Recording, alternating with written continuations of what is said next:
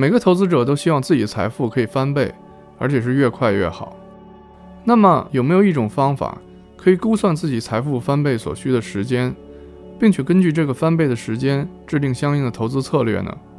答案是有的，那就是七十二定律。今天的节目，我们就来聊聊这个神奇的七十二定律。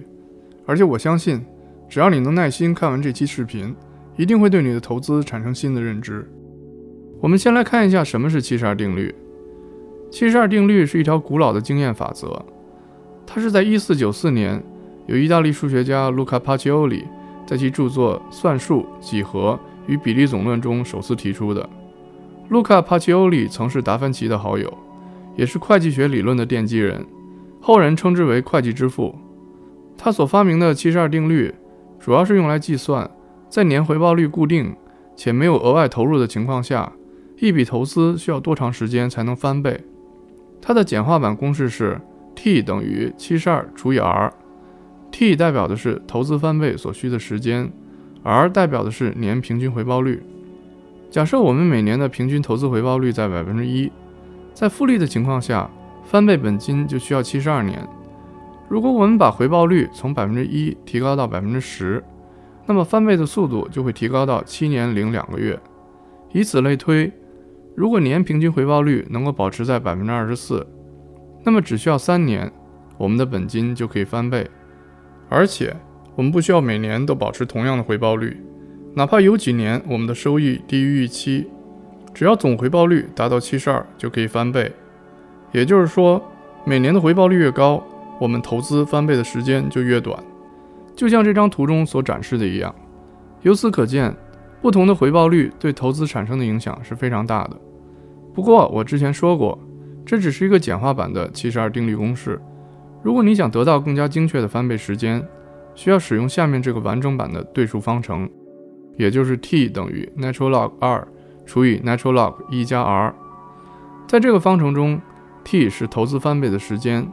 Natural log 是自然对数函数，R 是复利的利率。因此，假设你投资了一万美元，在年回报率为百分之六的条件下，使用这个公式，你可以确定你的本金将在十一点九年内翻一倍。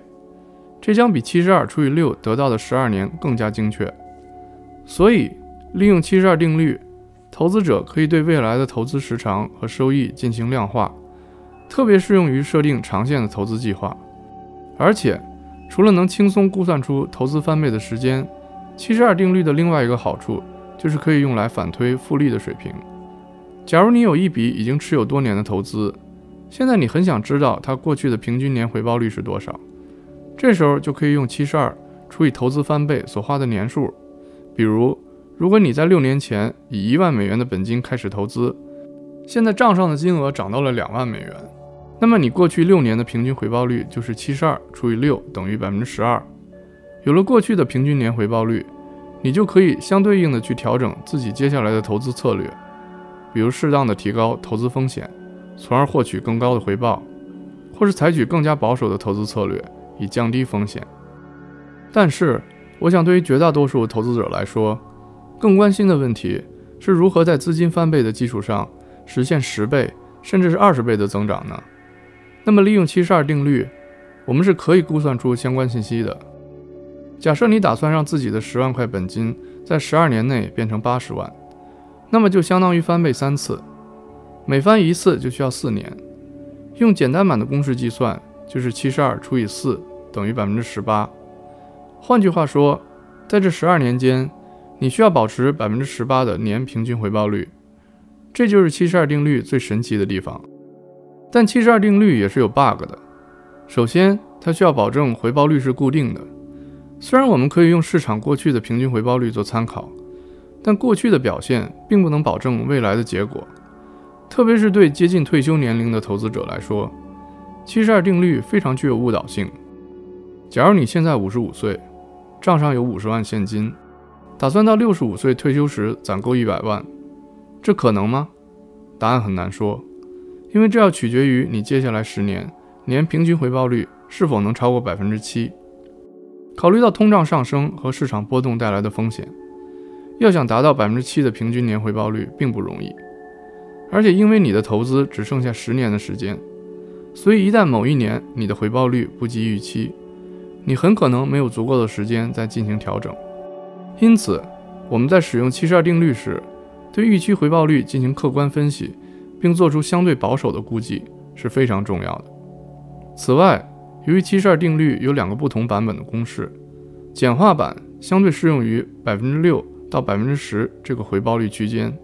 如果回报率高于百分之十，或是低于百分之六，该公式的准确度就会大大降低。此时就需要使用对数公式。例如，如果你的年回报率是百分之九，那么简化版公式计算得出的翻倍时间就是八年，而对数公式是八点零四年，差异可以忽略不计。相比之下，如果你的回报率为百分之二，按照简单公式计算，需要三十六年翻倍，而使用对数公式计算，你会得到三十五年，差距足足有一整年。另外需要注意的是，七十二定律中并没有考虑税务的因素，因此，如果你每年的投资收益需要扣税，那么平均回报率也会降低，从而延长你翻倍的时间。所以，如果你只是想快速粗略地了解一下投资翻倍所需的时间，可以使用简化版的公式。但是，如果你将这个数字作为退休或子女教育储蓄计划的一部分来计算，使用对数方程则更为可靠。好了，关于七十二定律的话题，我们今天就先聊到这儿。希望它对你能有所启发。如果你有什么意见和问题，也欢迎你在评论区留言。最后，别忘了点亮屏幕下方的小铃铛，支持我的频道。我是扎克，我们下期再见。